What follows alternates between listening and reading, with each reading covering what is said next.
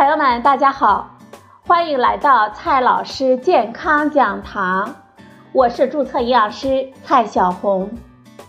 今天呢，蔡老师继续和朋友们讲营养、聊健康。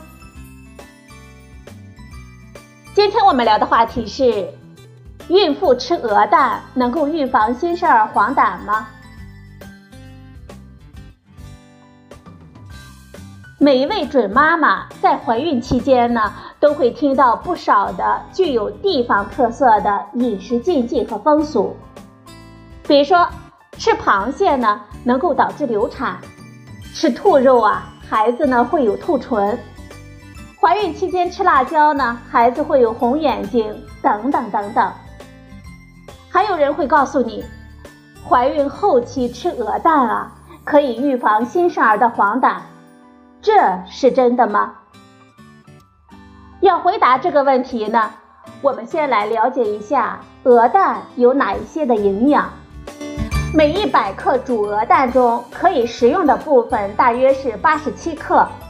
其中含有的水分是六十九点三克，蛋白质十一点一克，脂肪十五点六克，碳水化合物二点八克。能够提供一百九十六千卡的能量，含有维生素 A 一百九十二微克视黄醇当量，维生素 B 一零点三毫克，维生素 B 二零点四毫克，还含有钙三十四毫克，磷一百三十毫克，钾七十四毫克，钠九十点六毫克，以及其他的矿物质。总体而言呢。鹅蛋与鸡蛋所含有的营养成分大致相同，略有差别。和煮鸡蛋相比，煮鹅蛋提供的能量、脂肪要多一些，蛋白质呢要少一点，维生素 B 一、维生素 B 二略多一点，而维生素 A、钙、钾、钠都略低一点。那么，吃鹅蛋？到底能不能预防新生儿的黄疸呢？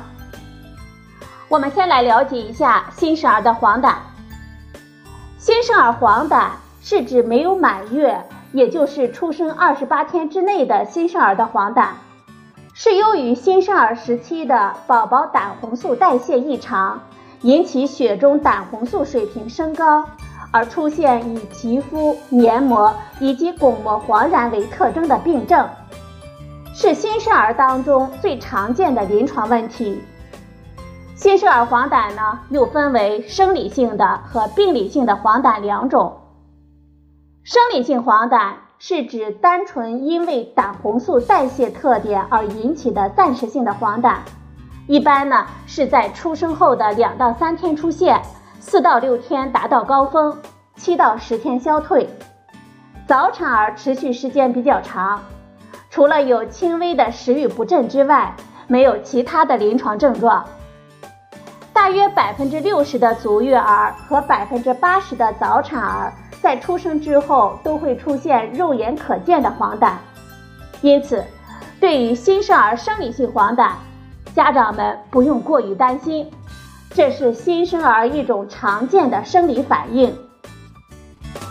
新生儿病理性黄疸的发病率比较低。主要的发病原因是胆红素生成过多、肝脏胆红素代谢障碍、胆红素的排泄障碍和胆管阻塞等等。病理性黄疸一般会在出生后二十四小时之内出现，黄疸呢持续的时间比较长，超过了两到三周，或者是进行性加重，或者是黄疸消退之后又浮现。家长们只需要细心的观察宝宝的黄疸情况，保证勤喂奶，让宝宝多吃奶、多排尿、多排便，带宝宝呢在紫外线不是特别强烈的地方晒晒太阳，黄疸就会自行退去。如果发现宝宝的黄疸情况比较严重，怀疑是病理性的黄疸，就应该到医院进行检查和规范治疗。由此可见，鹅蛋与新生儿黄疸并没有什么关系。目前呢没有科学依据证明孕妇吃鹅蛋可以预防新生儿的黄疸。中国居民膳食指南二零一六建议，我们成年人每天平均摄入蛋类四十五克到五十克，孕妇在怀孕期间可以鹅蛋、鸡蛋等蛋类轮换着吃，这样呢既能够变换口味，又能够满足营养的需要。但是啊，没有必要为了预防新生儿黄疸而刻意的多吃鹅蛋。另外啊，鹅蛋的个头比较大，我们需要注意每天的食用量，不宜过多的食用。